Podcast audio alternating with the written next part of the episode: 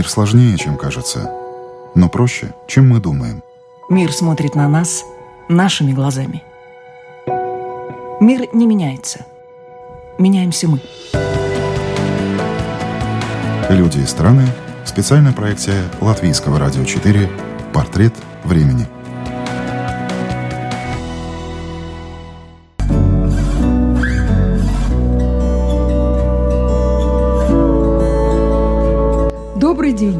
В эфире автор сегодняшней передачи «Портрет времени» Галина Грейдена. Сегодня о времени и о себе расскажет кинорежиссер Алексей Герман-младший. Он автор нескольких полнометражных художественных фильмов «Бумажный солдат», «Гарпастум», «Под электрическими облаками», «Последний поезд», «Довлатов» и нескольких короткометражек. Фильм «Довлатов», последний из снятых режиссером фильмов, был показан в Риге в апреле в кинотеатре Splendid Palace, где прошел и творческий вечер кинорежиссера. Премьера фильма состоялась на Берлинском кинофестивале, где он получил приз за выдающиеся художественные достоинства. Кстати, в этом большая заслуга художника-постановщика фильма и художника по костюмам Елены Окопной, жены режиссера. На экране 70-е годы, Санкт-Петербург. И фильм не столько про писателя Довлатова, сколько про поколение –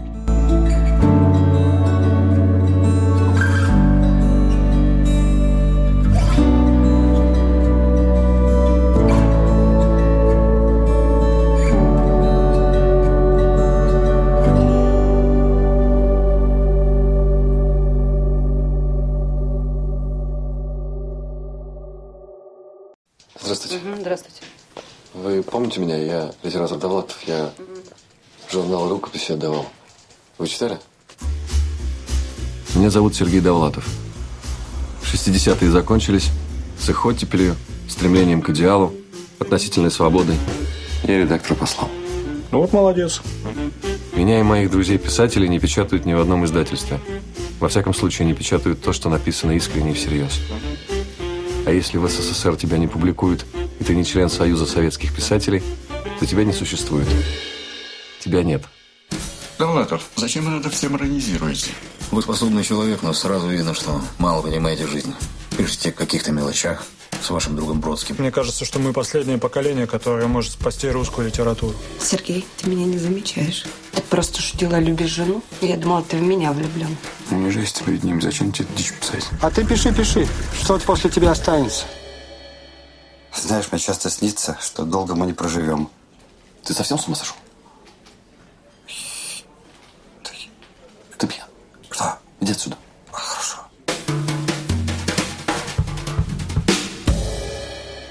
Мы решили попробовать делать не автобиографию Довлатова, а некий кусочек вольной автобиографии. Мы всегда говорили, что это вольная автобиография. Мы никогда не претендовали и ни разу не говорили о том, что это документ. Это не документ, это наше представление, это наша интерпретация. И дальше мы начали готовить сценарий с Юлией Тупикиной и разбираться в определенных хитросплетениях, которые были во времени. Сценарий мы писали долго, возникали какие-то новые моменты. Там Ленка раскопала всю историю там, про художников, про которых мы знали, ленинградских, начала 70-х.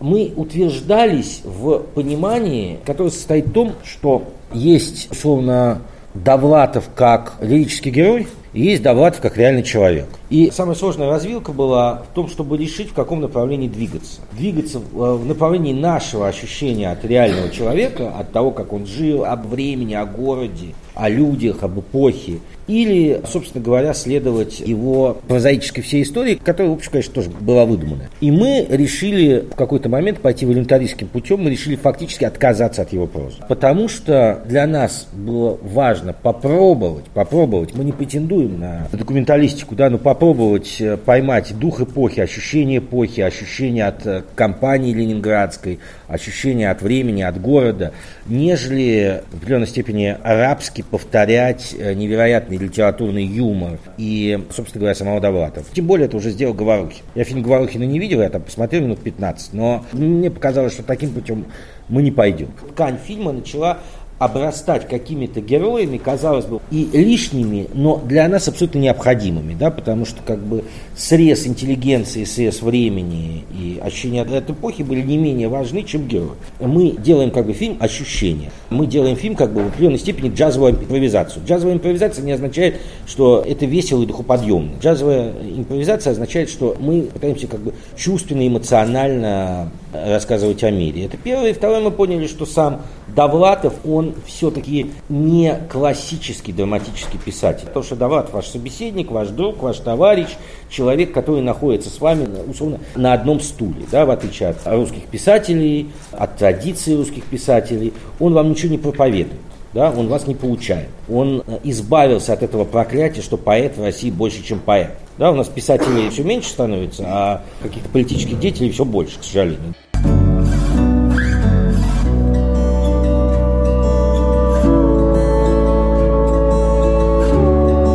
Как сказал режиссер фильма Алексей Герман, жило поколение, которое четко знало, какие вещи стыдные, какие не стыдные. Фильм непростой, почти черно-белый, почти бессюжетный. Но на этом фоне много интересных лиц непрофессиональных актеров, за каждым из которых угадывается своя судьба и характер. Это фильм «Атмосфера», фильм «Сон», фильм «Воспоминания и напоминания». Одна из статей о фильме названа «Из жизни привидений». Улица, фонарь, аптека, писал блог, это Петербург столетней давности. Магазин, дворник, пивная – так видит режиссер Петербург 70-х, потому что улица Рубинштейна, где жил Довлатов, сегодня сплошь в кабаках. Да, фильм непростой для понимания, но Герман-младший надеется, что дебилизация населения, как он говорит, приостановилась. Есть молодежь, читающая и понимающая. То съездите, посмотрите там Южно-Сахалинск, там еще куда-то, вы увидите, что появляется какое-то новое поколение людей, которым интересна литература, которым интересно искусство, что дебилизация населения, она остановилась, как бы наоборот, идет определенное развитие человеческого капитала, что существует огромное количество людей более старшего возраста, которые к этому будут интересны. Либерары нас ругают некоторые, что слишком все светлое было все гораздо страшнее, а не демократы нас обвиняют ровно в противоположном ну, какая-нибудь там газета «Культура» какая-нибудь, вот эти вот ребята. Нас обвиняют в том, что эпоха была светлая и прекрасная, а мы показали каких-то неприятных, пропитых людей с неприятными помятыми лицами, которые употребляют алкоголь. То есть ультралибералы и ультрапатриоты частично, не все, картину не очень приняли и синхронно начали нас обвинять в том, что одни нас обвиняют, что у нас какие-то значит, сложные взаимоотношения с э, администрацией президента Российской Федерации, а другие нас начали обвинять, намекать на то, что мы как-то связаны с Государственным департаментом Соединенных Штатов Америки одновременно. И на то, и на другое внимание обращать не надо, потому что и то, и другое есть истерия, глупость, непонимание исторических реалий, незнание их, и как бы некоторая такая очень упрощенная поза. Поэтому на это можно наплевать.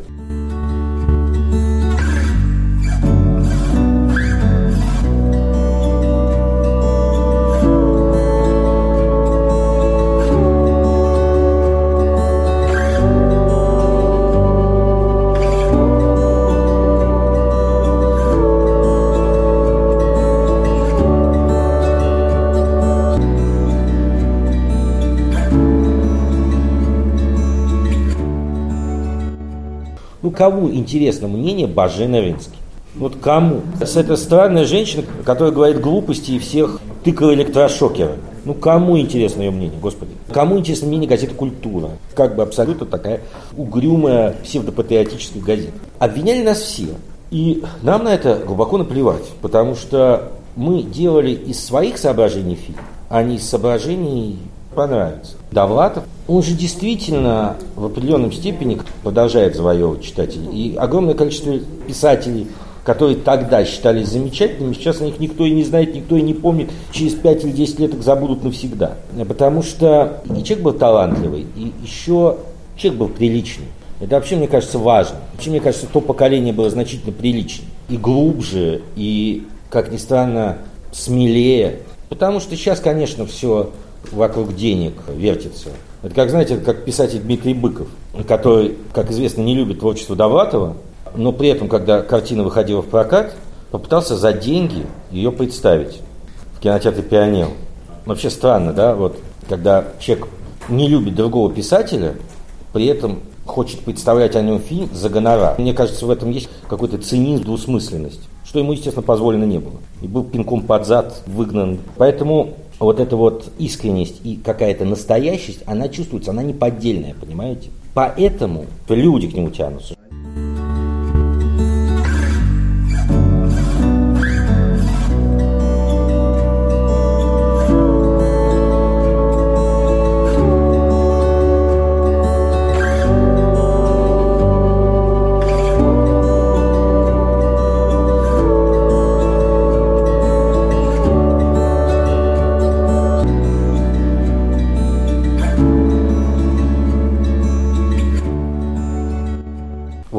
Александр Сергеевич Пушкин, он, когда посещал ресторацию, он же не то, что стихами говорил все время.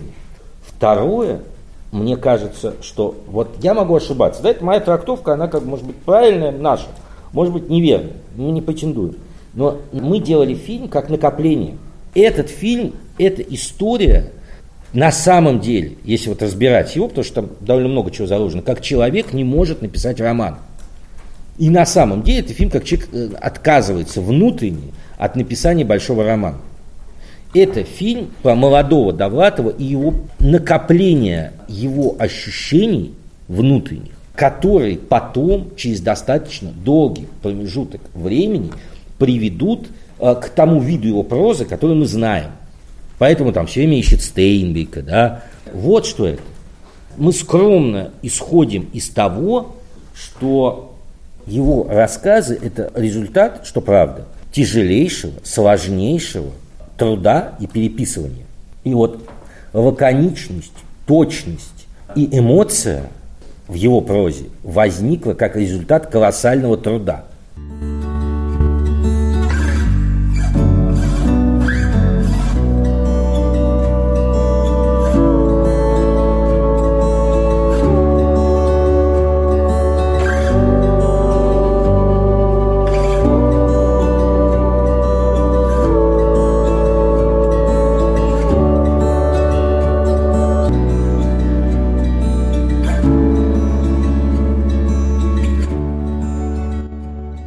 специально отказались от Довлатова, который говорит цитатами из своих произведений, который веселый, который хлесткий, постоянно хохмящий, и говорит, дамочка, пройдет.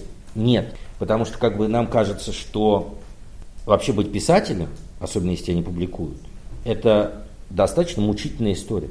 Это не означает, что он не был веселым, что у него не было каких-то других граней. Но это означает, что человек переживает какую-то мощную, сложную внутреннюю работу. Иначе бы таким молодым не умер. Если бы его, в общем, на наш взгляд, достаточно нежное нутро настолько не было посвящено литературе, и настолько не было литературы центричной, то не умер бы, извините, в 48. А нормально сейчас бы был бы модным писателем с дачей в переделке на лауреатом всех орденов и так далее. И появлялся бы на наших телеканалах в авторских программах. Поэтому нежность, накопление и поиск себя. Как мы хотели делать фильм, что для нас казалось важным. И, конечно, наш фильм, он не только про Довлатова, он про эпоху, про поколение, про город, про моих родителей. Это эпитафия в определенной степени тому времени. Прощание с тем временем. Потому что мы переходим в какое-то другое время. Хуже, лучше, не знаю, другое.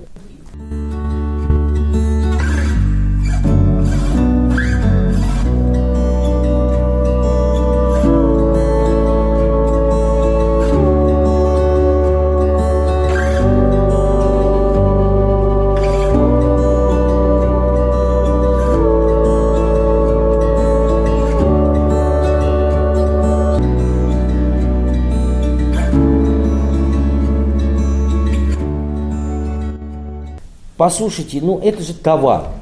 Вот у нас есть много сериалов про ностальгию, про 60-е. Они все такие цветные, в ярких платьях, благоустроенные, прекрасно живущие, дачи, машины, стеклопакеты в кадре современные. Это коммерческая анимация. Это не очень имеет отношения к эпохе. Ну, как мне кажется, потому что я, в общем, помню Ленинград 80-х. Ленинград 80-х, Ленинград 70-х особо не отличался. И когда нам говорят, что ой, у вас какой-то там серый город, знаете, мы же на настоящих улицах города снимали, это же не то, что мы выдумали. Почему ностальгия? Новости почитайте. Вот, э, поэтому и ностальгия. Папа преподал мне не так много уроков, но ну, вот, папа преподал найти хорошую жену, тщательно относиться к тому, что делаешь.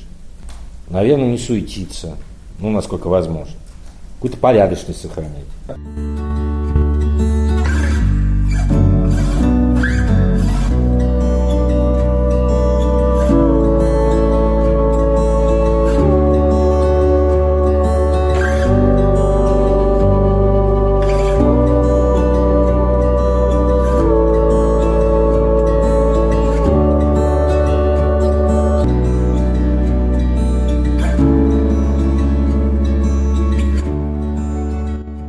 Очевидно, что кино советское было лучше, чем кино российское, особенно примерно в тот период, когда папа об этом говорил. Понятно, что при всей цензуре и при всех запретах и при всех там мерзостях, тем не менее Тарковский смог снять Рублева. Вы все представляете, чтобы кто-то смог снять сейчас Рублева? Или вы все представляете, чтобы кто-то сейчас смог снять Старкера со всеми пересъемками? И вообще на эту тематику. Ну как вы себе представляете, при том, что там не было вампиров? Как вы это себе представляете? Никак, это невозможно. Поэтому, безусловно, как мне кажется, после развала Советского Союза кино в значительной степени стало гораздо более прямолинейным, в значительной степени как бы бездарно коммерциализированным. В принципе, общий уровень упал. Какое это имеет отношение к тоталитарному обществу, не знаю. Великий американский кинематограф. Что он такое тому, что тоталитарное общество было? Нет. А в Италии, там, да. Филини, Антониони, что у них было такое тоталитарное общество? Нет. Мне кажется, это вот такое поколенческое преувеличение в, определенной степени, наверное. Возможно, имеет какое-то там незначительное явление, но не, незначительное.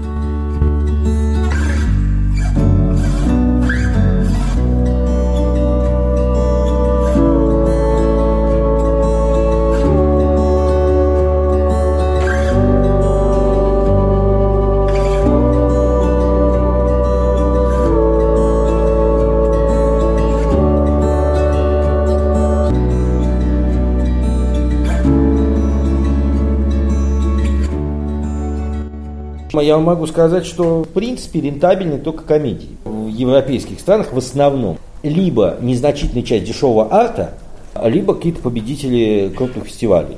Как устроено европейское финансирование? Там существует помощь региональных фондов, существует помощь государственных фондов, существует Евремаш, да, как вы знаете, который тоже выделяет деньги частично безвозвратные. И какие-то фильмы выходят ноль, какое-то количество окупается, какое-то количество не добирает деньги, но тем не менее. Это называется протекционизм европейский, он существует. Можно ли сказать, что в российском кино много хорошего кино? Нет, нельзя. Можно ли сказать, что его нет? Нет, нельзя, потому что появляется там, 2, 3, 4 приличных авторских фильма в год, и появляется там 5, 6, 7, наверное, приличных коммерческих фильмов в год. Еще там 80, 80 э, непонятного шлака. Это так. Растет ли средний уровень? Растет. Ну, это очевидно, что он растет. По-разному, с другой стороны, у нас там трехкратный рост анимации в стране. Достаточно серьезный. Что-то получается, что-то не получается. Другое дело, что чем больше ситуация предвоенной будет, тем больше будет, собственно говоря, востребовано кино определенного рода. Ну, это всегда.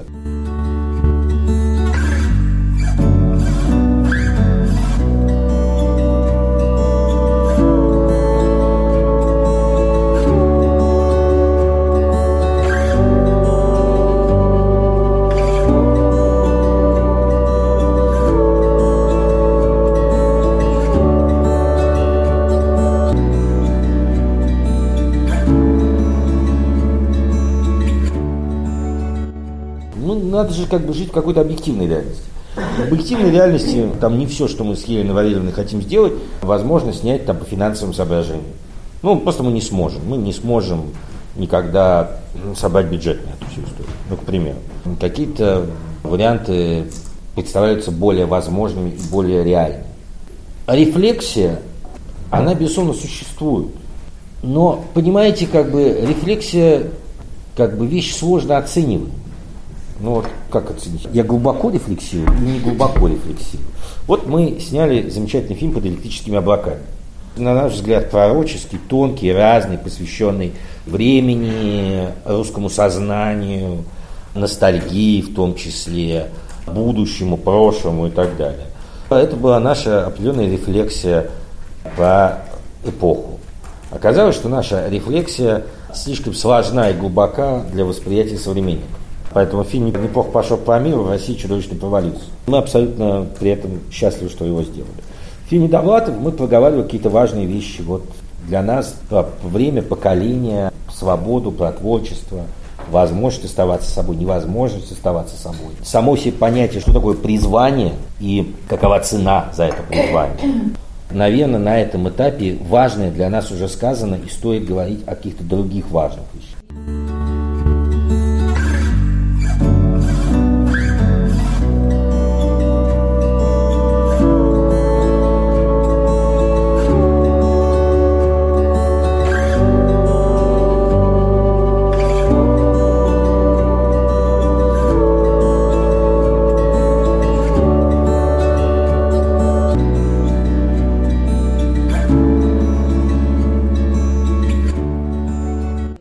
Стороны, опасность потери лица, когда ты ориентируешься на другое мировоззрение и другой способ рассказа, он есть. Поэтому мне кажется, что кино должно быть все-таки укоренено в традиции страны.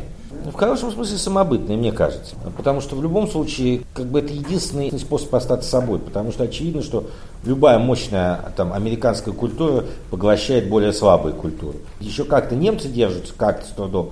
Французы. Не уверен, что глобализация будет продолжаться в ближайшие годы, в ближайшие десятилетия. По сути, через 15 лет мир будет другим. Вообще. Я глубоко в этом убежден. Через 15 лет он не будет иметь ничего общего, если мы не все не погибнем в течение двух недель. Ну, сначала мы, потом вы. Нет, ну, ядерные же удары будут у нас. Ну, ну, уже мы же не знаем, чем все сейчас закончится в Сирии. Но по вам-то что бить, у вас здесь ничего нет. А по, по нам-то будут... Ну, сперва мы, наверное, да. Сперва мы, а потом вы там от радиоактивных осадков. Но мне просто кажется, что мир будет меняться. Вот тот глобальный мир, он все равно закончится. Интернет, том виде свободы все равно закончится.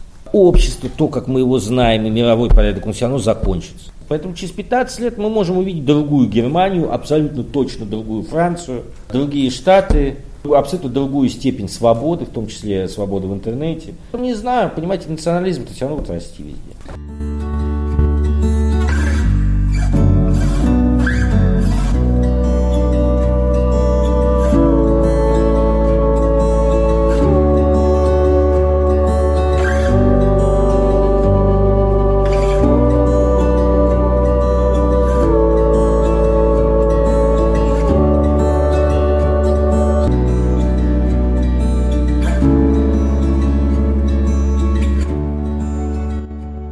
Цензура везде существует.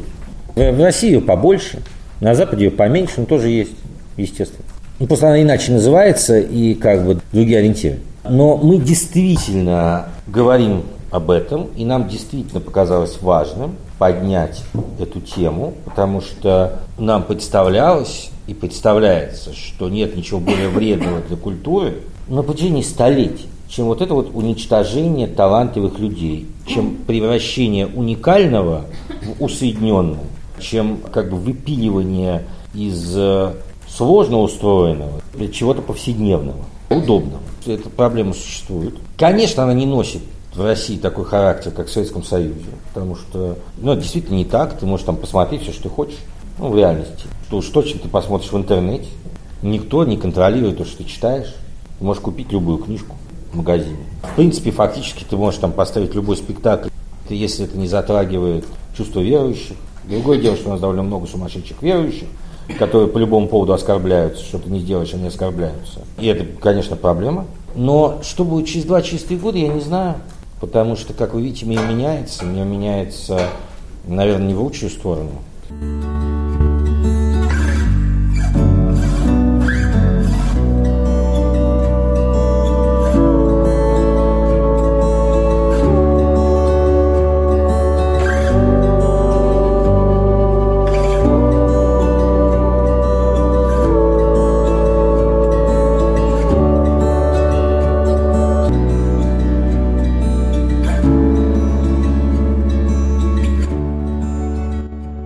Определенной степени фильм Довлатов – это а. напоминание, б. предупреждение. Потому что зачем надо было выгонять из страны там, условного Бродского, не считая большое количество других талантливых людей. Сложно сейчас представить. Зачем было уничтожать его, зачем было его судить, зачем сажать его было, зачем ссылать его было.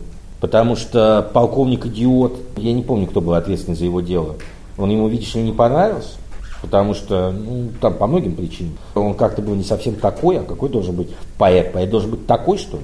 И это, безусловно, напоминание трагедии, в которой абсолютно очевидно есть вина, и в том числе Советского Союза. И не будем делать вид, что этого не было. И не будем забывать о огромном количестве талантливых людей, которые на протяжении столетий, и это было не только в Советском Союзе, извините, к сожалению, не смогли реализоваться на родине, особенно в 20 веке. Очень не хотелось бы, чтобы история повторялась.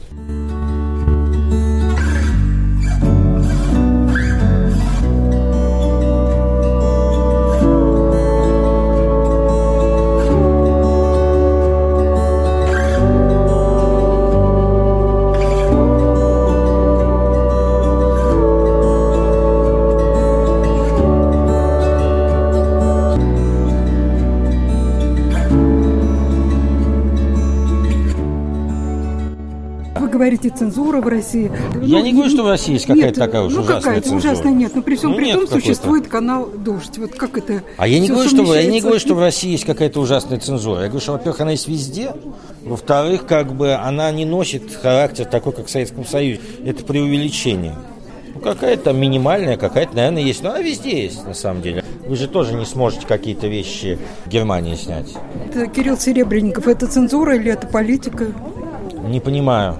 Не понимаю. Я думаю, что это сведение счетов. Я не уверен, что Серебренников это политика. Я не знаю. Но то, что он не виновен, по мне, это очевидно. Гостем передачи «Портрет времени» был кинорежиссер Алексей Герман-младший. Автор передачи Галина Грейдена. Антон Павлович Чехов однажды заметил, что умный любит учиться, а дурак учить. Скольких дураков в своей жизни я встретил, мне давно пора уже орден получить. Дураки обожают собираться в стаю, Впереди главный во всей красе. В детстве я верил, что однажды встану, А дураков нету, улетели все. Ах, детские сны мои, какая ошибка, В каких облаках я по глупости витал. У природы на устах коварная улыбка, Видимо, чего-то я не рассчитал. А умный в одиночестве гуляет кругами, Он ценит одиночество превыше всего. И его так просто взять голыми руками, Скоро их повыловят всех до одного. Когда же всех повыловят, наступит эпоха, Которую не выдумать и не описать. С умным хлопотно, с дураком плохо, Нужно что-то среднее, да где ж его взять? Дураком быть выгодно, да очень не хочется. Умным очень хочется, да кончится битьем. У природы на устах коварные пророчества, но, может быть, когда-нибудь к среднему придем, Но, может быть, когда-нибудь к среднему придем.